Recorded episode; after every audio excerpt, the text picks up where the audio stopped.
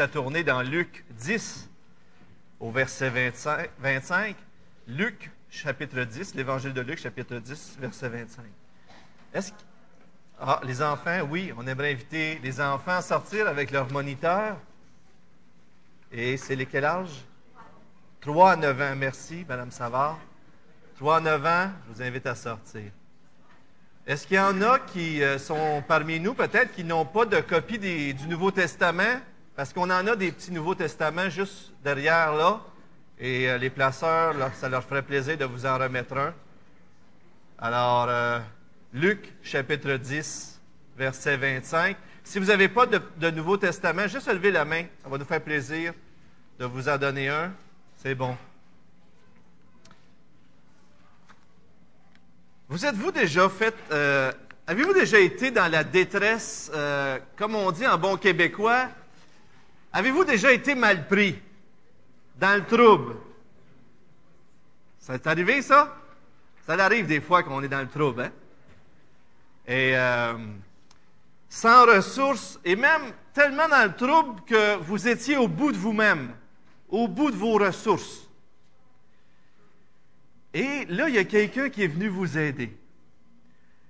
Mais ce que j'aimerais vous poser comme question ce matin, est-ce que c'est déjà arrivé que ce quelqu'un-là soit un étranger? Oui, hein? Quelqu'un que vous vous attendiez pas. Vous souvenez-vous l'effet que ça vous a fait vivre? On dirait que lorsque c'est quelqu'un de la famille, euh, nos parents ou nos enfants ou un frère ou une sœur ou un ami, euh, c'est déjà extraordinaire de se faire aider. Mais quand c'est quelqu'un de complètement inconnu, c'est comme si un peu ça nous coupait le souffle. Pas vrai? Et puis là, si dans votre tête, il vous vient un événement qui vous est arrivé parce que vous étiez mal pris, puis quelqu'un d'étranger vous a aidé, je vais augmenter la ligne un peu plus haut. Mais si c'était en plus quelqu'un que c'est comme ça va pas bien avec vous, là. Comme un ennemi qui vous a déjà aidé, ou pas un ennemi, mais en tout cas, comprenez ce que je veux dire. Ça vous est-il déjà arrivé, ça? Ça doit être encore plus rare. Mais imaginez l'effet que ça vous ferait. Vous êtes complètement sans ressources et vous ne pouvez pas vous arranger vous-même.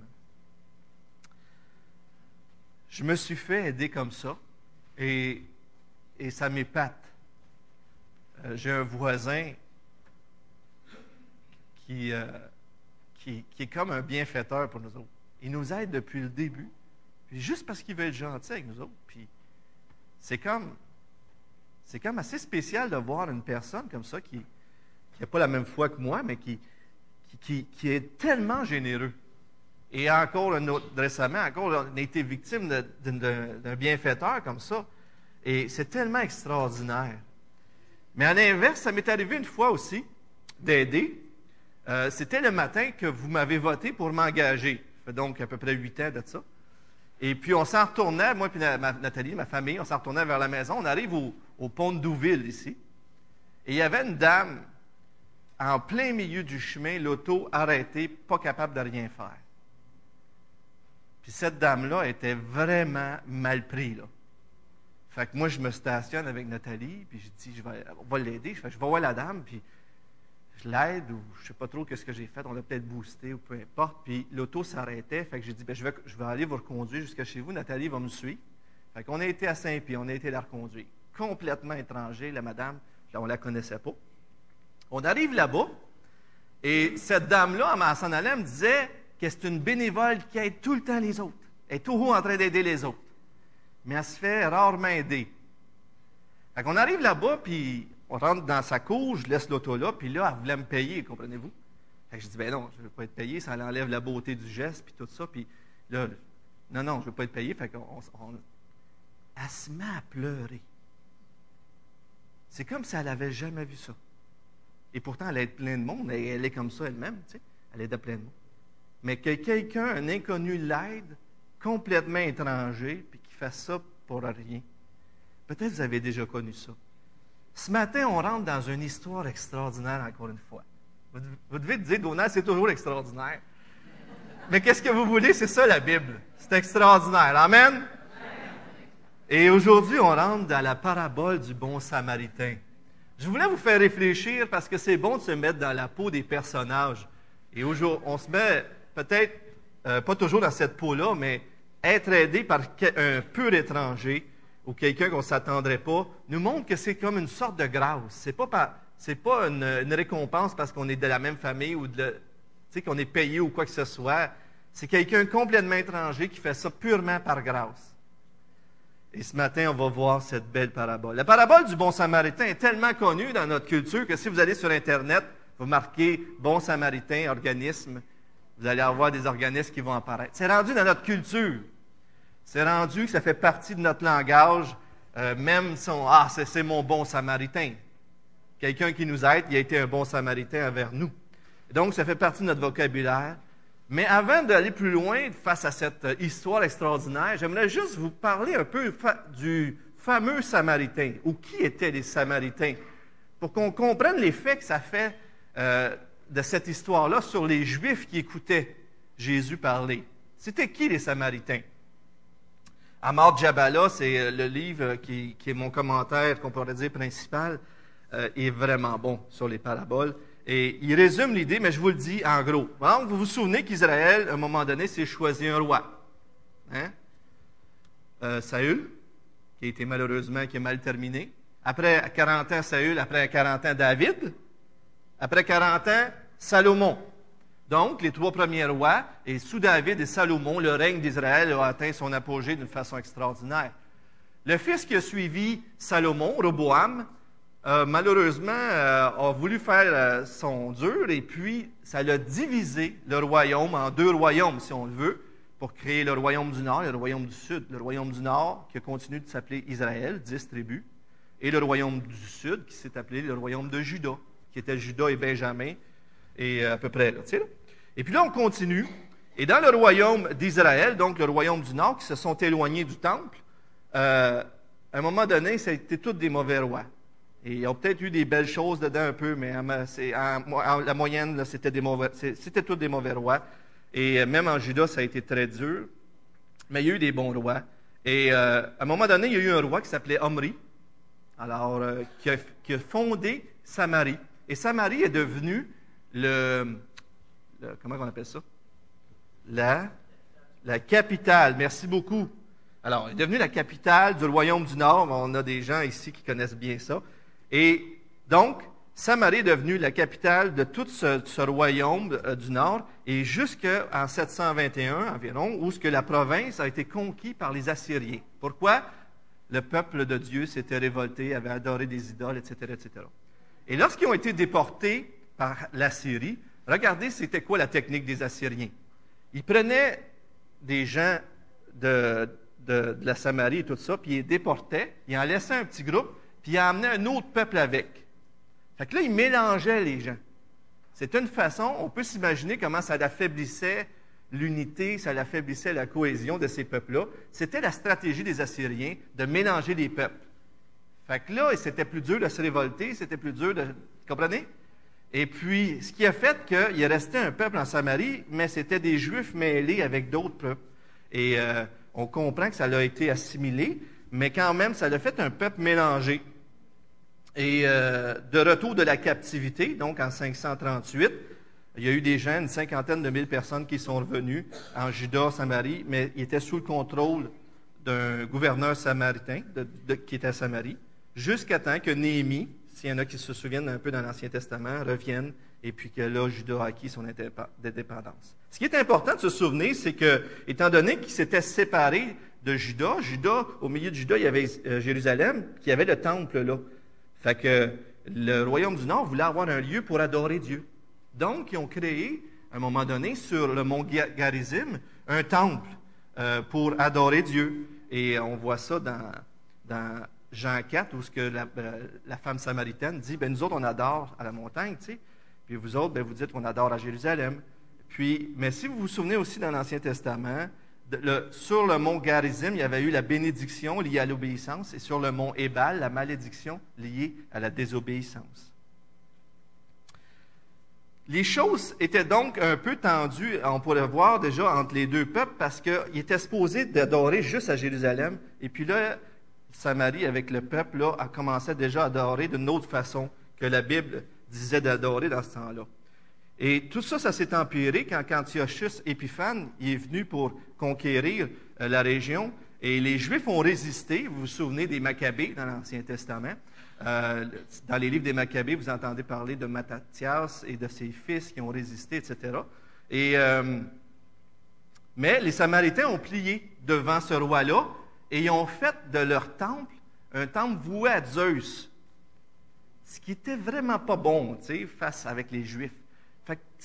Les relations, euh, puis plus tard, Jean Hircan est venu détruire euh, le temple et la ville de Sichem, qui était proche, qui était importante pour Samarie. Donc, ils avaient créé leur propre canon, les cinq premiers livres, ils avaient créé leur propre culte, mais qui était en quelque sorte contraire à la volonté de Dieu quand on regarde dans les Écritures. Au début de notre ère, du temps de Jésus, au début, juste avant, ils pouvaient encore entrer dans le lieu du temple, dans le parvis du temple. Mais à un certain moment donné, ils ont, ils ont emporté des os, des ossements de mort, et ils ont répandu ça dans le parvis un jour, une fête de, la Pâque. Ça a été une abomination terrible. Ils ont, comme brisé le jour de la Pâque. Et là, c'est devenu la haine entre les Juifs et les Samaritains. Voyez-vous un peu le cheminement? Tranquillement, ça a commencé le fossé à se creuser. Mais dans le temps de Jésus, c'était très grave. À un tel point que pour eux, les Juifs, les Samaritains, c'était comme des païens. Et même le nom samaritain devient une injure dans la bouche des Juifs. Je sais que c'est un petit peu long ce que je viens de faire, mais je vous montre dans le Nouveau Testament un peu des, versets qui nous montrent un peu qu'est-ce que les gens pensaient de, des Samaritains. Vous vous souvenez quand que, euh, les disciples de Jésus, euh, ont voulu pour, que Jésus puisse s'arrêter, avoir de l'hospitalité dans, un, dans des, des, places des Samaritains.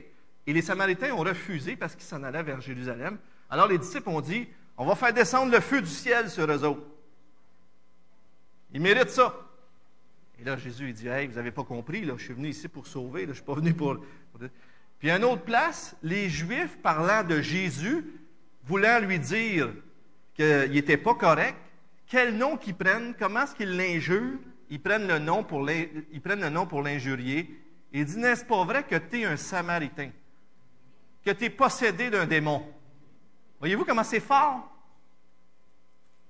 Et pourquoi je prends le temps de faire tout ça avec vous? Vous avez aussi, il les traitait de QT1, des descendants de colons médo-perses placés en Israël à la déportation babylonienne, d'étrangers sans aucun lien sanguin, donc c'était des impurs.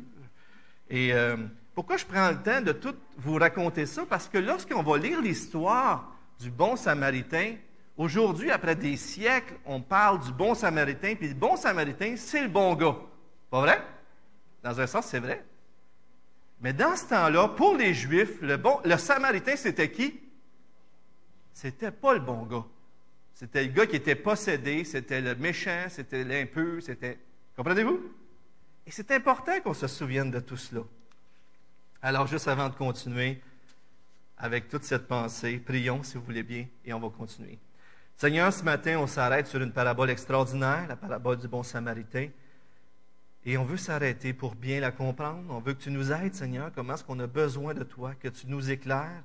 Comme dans Luc 24, Seigneur, viens et ouvre nos esprits pour qu'on comprenne ce que tu veux nous dire à travers cette parabole. Seigneur, des fois, on peut aimer, on peut aimer des choses, pas aimer des choses. Mais le résultat, c'est qu'est-ce qu'on va en faire avec après. Si on sort d'ici et on oublie tout, Seigneur, c'est bien triste, Seigneur. On veut, que ta parole change nos vies. On veut que ta parole nous amène à t'adorer, nous amène à être transformés. Et on te demande en Jésus-Christ, Seigneur. Tu sais comment est-ce qu'on oublie facilement? Tu sais comment est-ce qu'on s'égare? On te demande en Jésus-Christ de nous parler ce matin, de nous transformer. Et c'est en son nom qu'on prie. Amen. Regardons donc, chapitre 10, versets 25 à 29, très important le contexte de cette parabole-là. Et juste avant, dans le chapitre 10, 10 Jésus envoie les 60, euh, il envoie une 70 environ disciples pour aller. Ils reviennent et ils racontent à Jésus qu'ils ont chassé des démons, guéri. Et Jésus leur dit, ne vous réjouissez pas que vous chassez des démons, réjouissez-vous que votre nom est inscrit dans les cieux. Donc Jésus ne parle pas juste à un docteur, comme on va le voir, mais il, parle, il y a des disciples aussi alentour de ça, et probablement peut-être même plus. Mais allons-y tout de suite au verset 25. Et voici qu'un docteur de la loi se leva et lui dit, pour le mettre à l'épreuve, Maître, que dois-je faire pour hériter la vie éternelle? Alors, c'est très important que vous vous souveniez de cette question-là, la première question que le docteur se demande. Jésus lui dit, Qu'est-il écrit dans la loi? Qui lis-tu? Il répondit, Tu aimeras le Seigneur ton Dieu de tout ton cœur, de toute ton âme, de toute ta force et de toute ta pensée, et ton prochain comme toi-même. Jésus lui dit, Tu as bien répondu. Jésus, fais cela et tu vivras. Fais cela et tu vivras. Mais lui, voulant se justifier, et dit à Jésus, lui, lui se justifier, et dit à Jésus, Et qui est mon prochain? Et c'est là qu'on entend la parabole. Regardons d'abord ces premiers versets. Le docteur se lève en signe de respect, mais pose une question piège à Jésus. C'est déjà intéressant. Il fait comme s'il avait du respect, mais il veut piéger Jésus.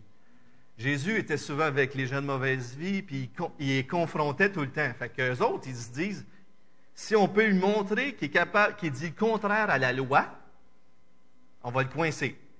Mais là, lui, il dit, comment faire pour avoir la vie éternelle? Puis lui, il dit, ben, qu'est-ce qui est écrit dans la loi? Fait que Jésus retourne la question, et la question piège devient une question piège, mais pour le bien. Jésus veut l'emmener un peu plus loin. Alors, Jésus va confronter. Mais la question de base, parce qu'il y a deux questions.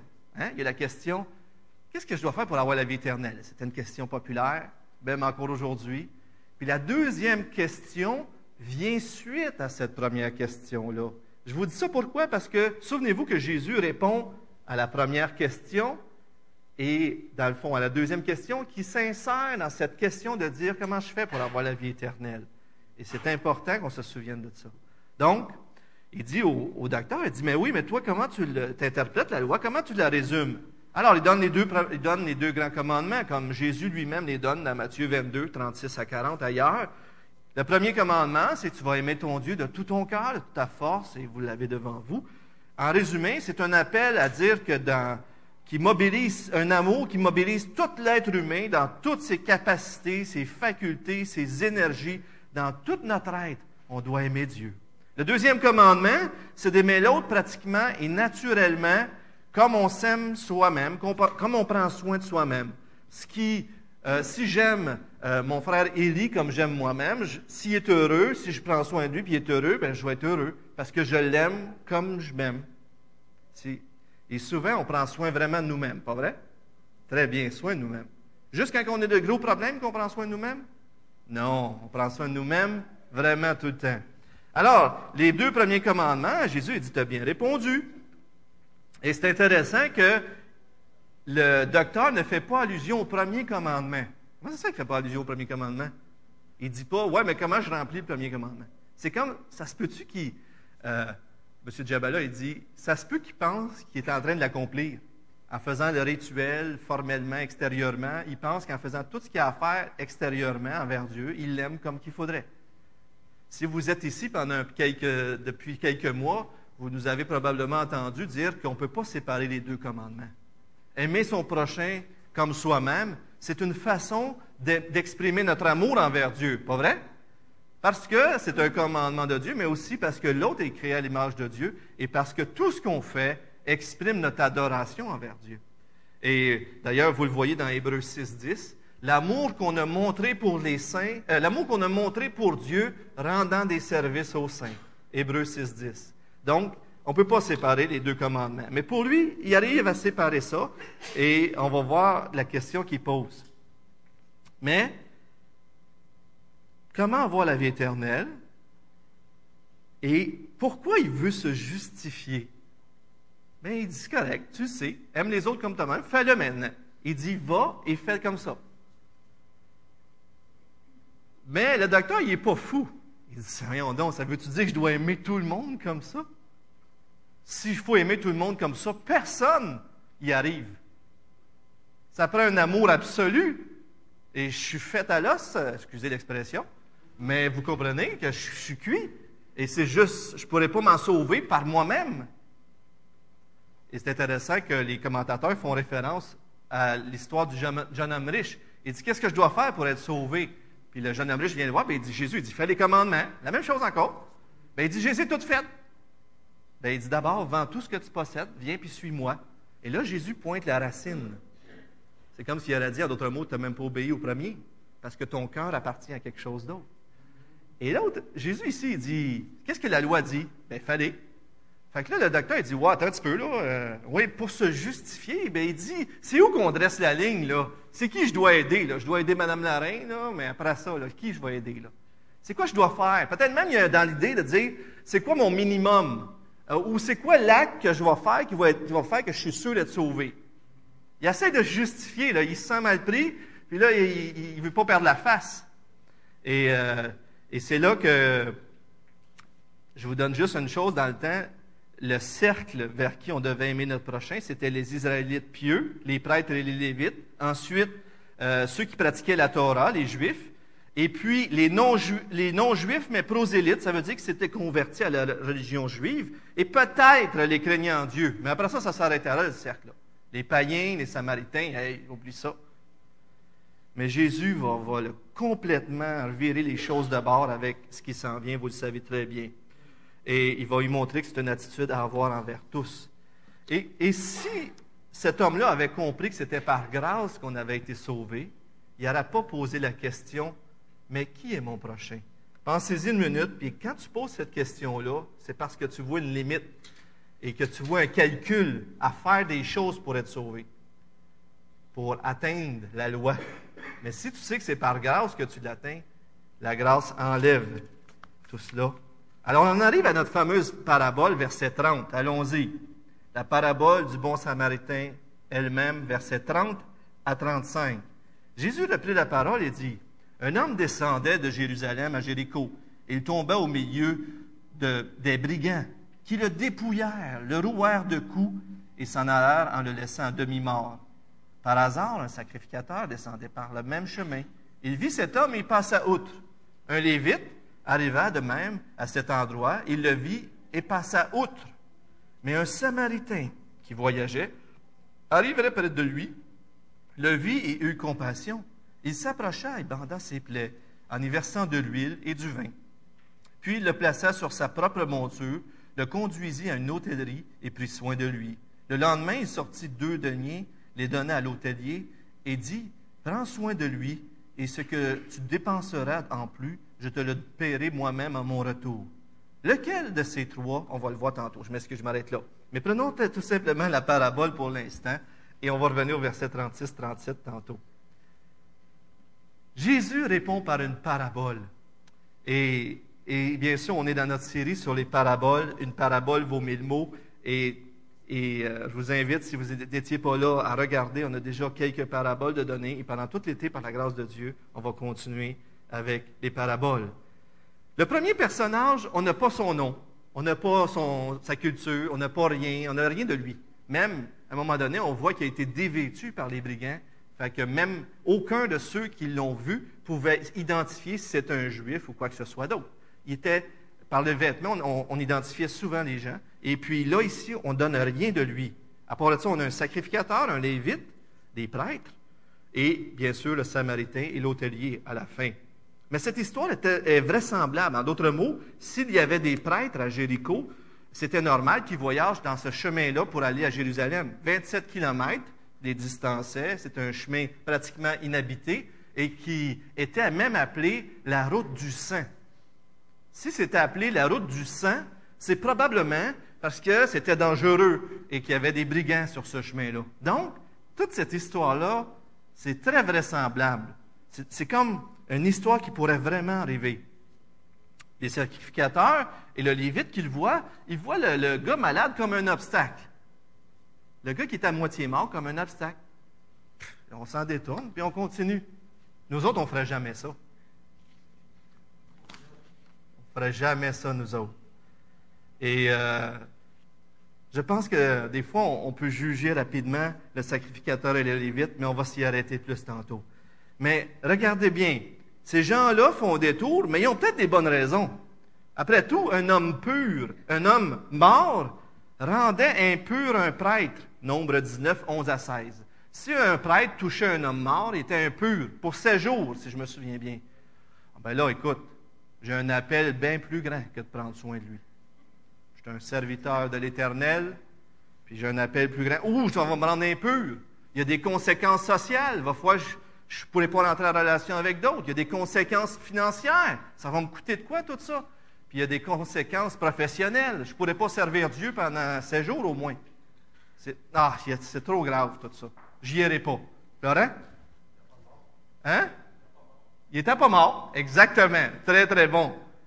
Il était à moitié mort. Mais donc, il est à moitié vivant aussi. Hein?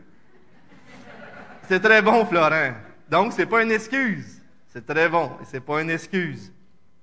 Mais dépouillé de ses vêtements, ces gens-là pouvaient se dire, ben, c'est peut-être un samaritain ou c'est peut-être un païen, on ne sait pas. Ah, c'est trop de trouble, je m'en vais. Et euh, c'est un obstacle, non, je, continue. Je ne devrais pas interférer en plus dans le jugement de Dieu. S'il est là, c'est juste parce qu'il mérite. Pas vrai? Il couru après, probablement. On ne sait pas, là, mais en tout cas, ça pourrait être une excuse qui s'est donnée. On ne sait pas, on réfléchit l'ensemble. Mais euh, il n'y a rien pour l'identifier. Mais ce qui est très intéressant, c'est que pour Jésus, ça n'a pas d'importance, son identité. Jésus ne donne aucune identité à ce personnage-là. Peu importe c'est qui, il devait être aidé. C'est intéressant, hein? Même si ça aurait été un ennemi, parce qu'on va se rendre compte tantôt que lorsque le Samaritain l'a aidé, c'était probablement un Juif qui était là. On continue. Donc, on veut pas, il y a ce qu'il mérite, on continue. L'ironie là-dedans, c'est que dans la loi, dans les Écritures, on voit bien que ces prêtres-là étaient mandatés pour prendre soin des malheureux. Alors, ceux qui sont mandatés, comme les Lévites qui distribuaient les aumônes aux pauvres, prenaient pas soin du pauvre qui était là. Ils ont oublié, comme le 1 Samuel 15, 22, que l'obéissance vaut mieux que les sacrifices. Des fois, on peut servir Dieu de bien des façons, mais ce que Dieu prend plaisir, c'est notre obéissance. Aujourd'hui, la plupart de nous diraient que c'est important de prendre soin des démunis, pas vrai? On est tous d'accord là-dessus? La plupart des gens diraient qu'il faut faire ça, pas vrai? Et ces gens-là avaient toute la connaissance, les, bons motifs, puis toutes les choses pour servir. Et pourtant, ça n'a pas suffi. On va voir plus tard que le Samaritain a eu la compassion. Et pour lui, ça a été suffisant. Je vous montre, euh, je ne sais pas si on l'a montré tantôt, Jean-François, juste une image euh, qu'on peut voir du bon samaritain. Vous voyez le prêtre et le lévite, le, sacrificateur et le lévite qui continuent. Et cet homme blessé euh, qui a été pris, on a pris soin, le samaritain a pris soin. On peut le laisser là un peu. Mais très intéressant de voir ça. Très intéressant de voir ça. Maintenant, j'ai trouvé ça bon parce que Tim Keller, dans son livre, je vais, vous montrer tantôt parce que je trouve que c'est important, euh, donne euh, des raisons qu'on se donne aujourd'hui pour ne pas servir les démunis. Et je vais inviter euh, Jean-François à, montrer l'autre. Je les ai paraphrasés en français, peut-être changé un petit peu, là. Mais regardez les raisons qu'on peut se donner aujourd'hui. voyons donc, il faut aider tout le monde. Après tout, charité bien ordonnée commence par soi-même. Vous avez jamais entendu ça, ça? Ça vient pas dans la Bible, hein? C'est pas dans la Bible, cela. Là. Alors, euh, il n'aurait pas fallu que Jésus pense comme ça. Hein? Et euh, je ne suis pas très bon dans ce genre de travail. C'est pas mon don. J'ai un horaire chargé et je suis très impliqué dans mon Église. Avez-vous, vu des échos du sacrificateur puis du lévite? j'ai peut-être. Euh, j'ai un plus haut que ça, moi, là. De toute façon, euh, ce n'est pas le travail du gouvernement aujourd'hui de s'occuper d'eux. Hein? J'ai à peine assez d'argent pour moi-même. Fait que là, qu'est-ce que je vais faire? Et la fameuse euh, dernière qui est très forte, je trouve. La plupart sont pauvres par leur propre faute. S'il y en a un qui n'est pas par sa faute, mal l'aider. Le problème, c'est que le Samaritain n'a jamais su si le gars, c'était par sa faute ou pas. Pas vrai? Et ce qui est encore plus fort comme argument, c'est qu'imaginez Jésus qui est au ciel. Je pense que c'est M. Keller qui disait ça. Je trouvais ça tellement bon. Il dit, imaginez Jésus, il est au ciel, et il dit, je vais venir sauver juste ceux qui sont là, qui ne sont, sont pas perdus par leur propre faute. Pour moi, ce serait éviter un voyage. Hein? Il ne serait même pas venu. Parce qu'on mérite tous d'être jugés, d'être perdus, d'aller en enfer pour l'éternité, si ce n'est de la grâce de Dieu. Tous ces arguments-là, lorsqu'on les amène à Jésus et à la croix, ils tombent tout simplement. Et même si on dit, ben, on va juste aider ceux qui sont dans, des grands troubles, parce que ordinaire, c'est des petits troubles, on les aidera pas. Mais c'est pas aider les autres comme aimer les autres comme soi-même, parce que aimer comme soi-même là, moi là, je me fais un beau petit cornet de crème glacée ce j'aime bien ça, tu je prends soin de moi, je vous le dis. Demandez-y à ma femme. Est-ce que je prends soin des autres? Comme je m'aime moi-même? Et c'est pas juste dans le trouble qu'on prend soin de soi, pas vrai? Euh, et, c'est là que Jésus.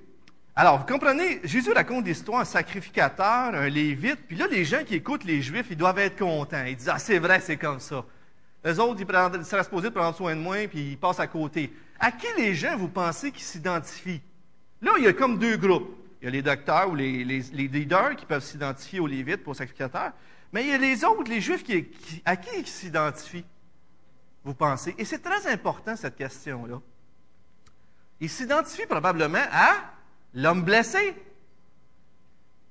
si ce serait moi qui serais dans le, dans le fossé, là.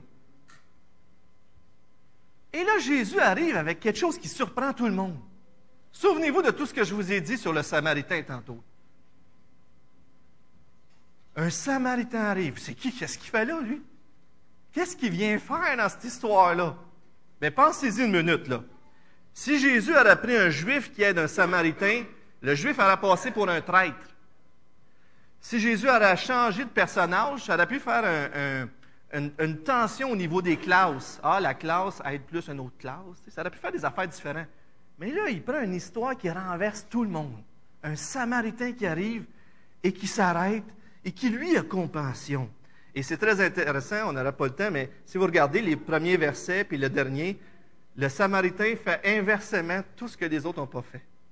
À peu près, là. Alors, c'est vraiment très intéressant. Et qui voudrait même être soigné par un Samaritain? Sauf qu'il n'y a pas le choix. Il n'y a personne qui l'aide. Je ne voudrais pas être soigné par un Samaritain, mais c'est juste lui qui a compassion de moi. Et là, on découvre que cet homme ne put recevoir la grâce que parce qu'il était au bout de lui-même. Parce qu'il ne pouvait pas s'arranger de seul. Et avec Jésus-Christ, avec Dieu, c'est pareil. Tant que vous ne réaliserez pas, vous allez être au bout de vous-même. Vous ne vous laisserez pas aider par notre Sauveur.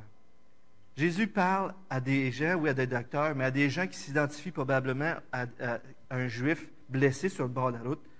Et c'est le Samaritain qui les aide. Le Samaritain, il fait ça sans savoir s'il va être récompensé, sans savoir s'il va avoir la reconnaissance. Et pour lui, ça implique des frais monétaires, des risques de sécurité, des heures de son temps. En fin de compte, il devient comme un ami, un protecteur, il lui donne des soins d'urgence, il le transporte, il pourvoit financièrement pour que tout soit correct, mais il fait même un suivi après. Vraiment intéressant.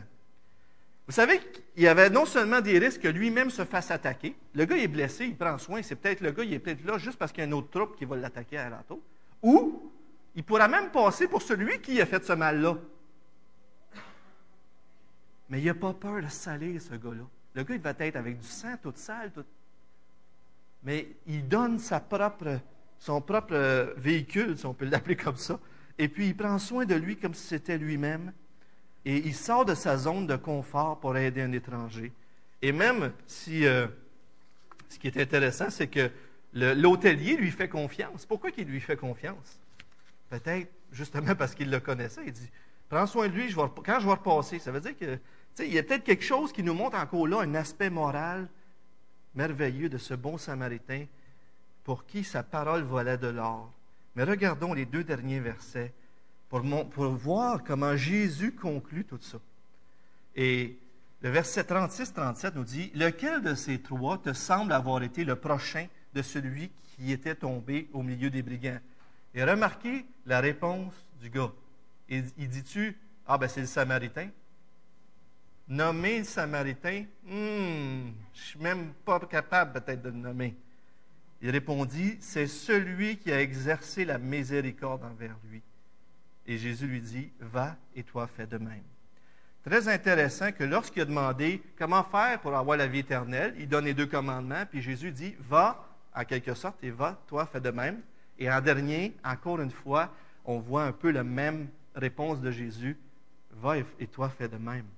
Qu'est-ce que Jésus est en train de communiquer? Juste une bonne façon de bien agir ou quelque chose de plus grand encore?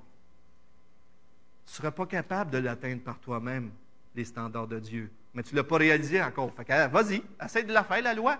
Fais-la. Ouais, mais moi, ouais, mais c'est qui là qu'il faut que j'aime? Il faut que tout le monde, même tes ennemis. Et l'homme arrive au bout de ses ressources. Et c'est très important de saisir que derrière tout cela, Jésus est en train de répondre à cette fameuse question comment faire pour avoir la vie éternelle, même s'il y a un aspect très pratique. C'est impossible d'aimer de cette façon-là. Vous savez, c'est très intéressant. M. Keller dit que Jésus prend pour acquis que ceux qui l'écoutent sont racistes. Il met, un, il met un Samaritain là. Nous autres, aujourd'hui, tout le monde ici, quasiment, dirait on n'est pas raciste. Mais, mais, hein? À chaque fois qu'on arrive puis qu'on voit quelqu'un d'une autre culture, d'un autre, peu importe quoi, puis qu'on dit je suis meilleur que lui, sachez qu'on est en train de juger par les œuvres et qu'il y a un aspect racisme dans l'approche qu'on a.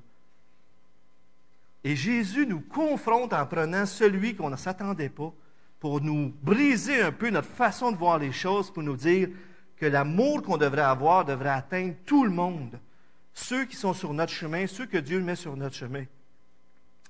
Il faut donc se voir comme le prochain dans le besoin devant Dieu avant de pouvoir devenir celui qui aide notre prochain. La seule chose qui peut changer le docteur raciste, c'est d'être aidé par celui qui ne voudra pas être aidé. Puis après ça, son cœur va être complètement changé. Imaginez-vous que vous avez de la misère avec, peu importe qui, les Donald, juste pour ne pas faire de... À chaque fois que je tombe sur un Donald, ils sont tous pareils. Mais là, il y a un Donald qui vous aide. Ah. Mais là, ça change toute votre façon de voir les Donald. Puis vous dites, ben moi, je vais faire pareil. La seule façon de devenir le bon samaritain et le prochain de quelqu'un, c'est d'avoir d'abord, nous personnellement, expérimenté la grâce d'avoir été aimé d'une façon extrême, inattendue, par quelqu'un qui aurait, qui aurait dû nous traiter comme son ennemi, quelqu'un qui aurait dû nous laisser périr dans notre problème, mais qui nous a aimés malgré tout. Et je suis sûr que vous comprenez que c'est ce que Jésus a fait pour nous. Et, et c'est très important, frères et sœurs, les œuvres. Je reviens à ça quand même ici. Souvenez-vous, dans Matthieu 25, 31 à 46, Jésus, il est à la fin des temps et il y a les brebis et les boucs. Souvenez-vous?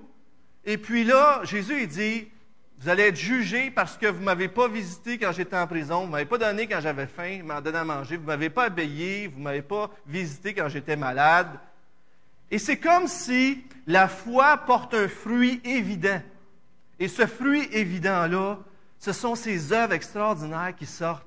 Et Jésus, à ce, couronnement-là, est en train de dire, si vous avez la vraie foi qui transforme, vous allez être transformé et vous allez porter du fruit comme ce bon samaritain-là. Et là, il dit, quand est-ce que l'autre partie, il dit, quand est-ce qu'on ne t'a pas visité, qu'on t'a pas, on ne t'a pas, on ne t'a pas, on ne t'a pas? C'est quand vous n'avez pas fait ça pour l'un de ses plus petits. Frères et sœurs, si on est des chrétiens, ça devrait transparaître dans nos vies. On devrait aider les gens. Et je sais qu'il y en a qui le font. Et gloire à Dieu pour ce que vous faites. Gloire à Dieu pour ce que vous faites. Parce qu'il y a des malheureux sur le chemin de Jéricho tout au long de notre vie. Vous êtes sur le chemin de Jéricho. La vie, elle est là, puis il va en avoir plein sur le bord du chemin, à demi-mort à cause du péché et de toutes sortes de choses. Et M. Keller donne quelques réflexions intéressantes encore sur comment devenir ce bon samaritain. Il dit, on doit, on doit, non seulement les voir, mais entrer en contact avec les gens dans le besoin. Avez-vous remarqué que le pharisien, et le Lévite ont vu le gars, mais ils ont passé outre? On doit s'arrêter. On doit venir en contact avec les gens. On doit entrer sur leur chemin, parler avec eux si on veut être touché de compassion. Et quel ministère extraordinaire que Dieu a donné à l'Église évangélique de Saint-Hyacinthe, si ce n'est Sam. Dieu nous a donné à Saint-Hyacinthe un ministère envers les démunis. Vous voulez être en contact avec les gens dans le besoin? Allez voir Paul, allez voir l'équipe de SEM, puis dites-leur, Paul, je veux devenir, Paul, je veux devenir euh, bénévole dans ton service. Et je demande, Paul, il a en arrière, il va avoir des feuillets comme ça. Si vous ne connaissez pas ce ministère-là, la nourriture est donnée ici à tous les vendredis, sauf quelques exceptions dans l'année. Tous les vendredis, on donne des paniers de nourriture, 40, 50 paniers des fois. On donne, on a un, local maintenant avec des vêtements et du linge. Mais vous savez ce qui est extraordinaire? Les gens qui viennent sont dans le besoin. Et on fait ça pour les aider. Il faut se mettre en contact. Mettons-nous en contact, ou sinon, savez-vous quoi? On reste dans notre bulle. On ne voit jamais de pauvres parce qu'on voit juste les gens qu'on veut voir. On évite les nous aussi. Une autre chose qu'il dit, c'est de prendre soin aussi bien de l'âme que du corps. Très intéressant. Et il ne faut pas aussi limiter les bénéficiaires. On doit les aimer qui croient en Dieu ou non. Très intéressant, l'empereur romain Julien, qui a été appelé Julien l'Apostat, 331 à 363, il s'inquiétait, il dit, qu'est-ce qui se passe? Le christianisme, ça fait rien grandir, puis notre religion grecque, les Romains, ça marche pas, ça diminue, ça diminue, ça diminue. Mais il dit, il a écrit pourquoi, il dit, selon moi, pourquoi, un peu plus que là, je me ramassais là. Un peu plus, il dit, je sais pourquoi, il dit, c'est parce qu'eux autres, non seulement ils aident les leurs, mais ils aident les nôtres. C'est pour ça qu'ils réussissent. Notre générosité, frères et sœurs, devrait être comme celle de Christ, qui nous a aimés, qui a fait pleuvoir sur les bons et les méchants, et qui nous a aimés alors qu'on était des ennemis. Une autre chose qu'il dit, c'est que, euh, comme on l'a dit tantôt, faisons attention si on n'est pas un peu culturellement ou d'un niveau social ou peu importe des racistes. Et regardons si on n'y a pas un aspect qu'on est raciste envers les autres. Quand on dit que je pense qu'on est meilleur que les autres, c'est vraiment pas bon. Je vous montre juste un. C'est sûr qu'on n'a pas le temps de parler toute cette idée de, miséricorde sociale ce matin, mais je vous montre un livre, malheureusement qui n'est en anglais. Je veux le lire cet été, je, veux le lire. Ça fait un bout, je veux le lire, mais là, je pense que par la grâce de Dieu, avec la fin de mes études, je vais pouvoir le lire. Mais je vous donne juste en français les titres.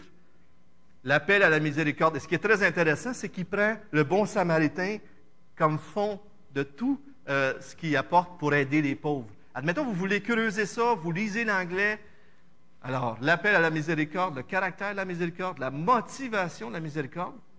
Donner et garder un style de vie équilibré. L'Église et le monde, un focus équilibré, conditionnel et aimer inconditionnellement, un jugement équilibré. Parole et œuvre, on témoigne, souvent on tombe dans un extrême. On peut aider les gens, aider les gens, aider les gens, mais on ne leur parle pas de Jésus. Puis des fois, on parle de Jésus, on parle de, Jésus, on parle de Jésus, mais on ne fait rien. L'équilibre. Et c'est juste les sept premiers. Les autres touchent peut-être plus à l'Église, comment mettre ça en pratique dans l'Église. Mais juste pour ces sept premiers chapitres-là, il me semble que ce livre-là vaut la peine d'être lu. Je termine. En conclusion, peut-être en ce moment, vous êtes ici ce matin, vous dites, je me sens vraiment coupable.